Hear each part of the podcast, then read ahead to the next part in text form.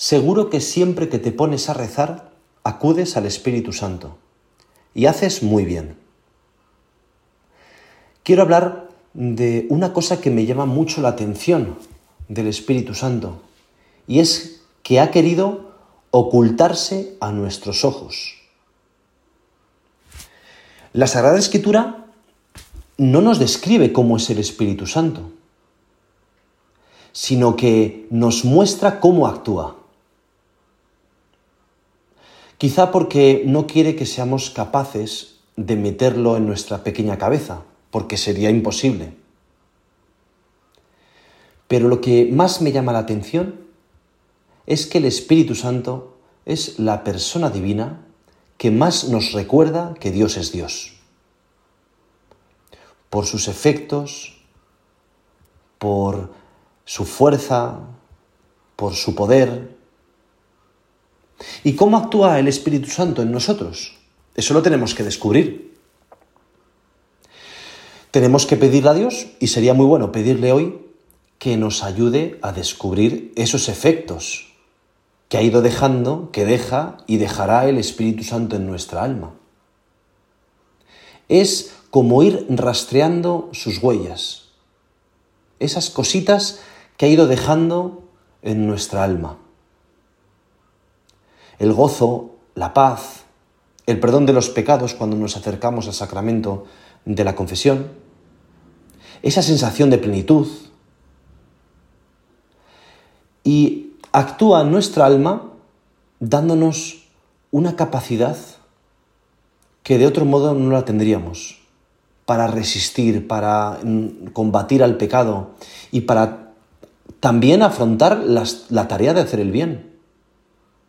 Por eso vamos a pedirle hoy al Señor que sepamos reconocer la presencia del Espíritu Santo en cada uno de nosotros.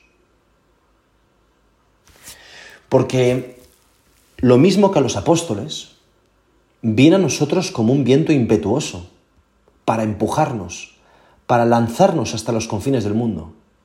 Y los confines del mundo es el chaval que tienes al lado, en el pupitre, en la universidad. A este chico, esta chica, en tu lugar de trabajo. Nos mueve, nos lanza a dar testimonio. Y no solo un testimonio de vida, sino también un testimonio verbal. El Espíritu Santo nos empuja para que nosotros podamos decir que somos cristianos en medio del mundo en el que vivimos. El Espíritu Santo es el que nos ayuda a hablar. Que el mundo está necesitado a alguien que les cuente que Dios existe.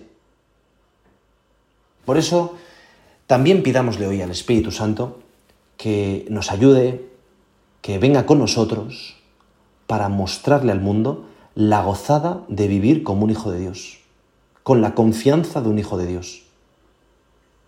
Vamos a pedirle al Señor en este rato de oración que estas dos cosas nos las tomemos en serio,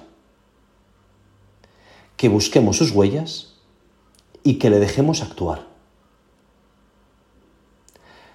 ¿Qué cantidad de gente depende de lo que nosotros digamos?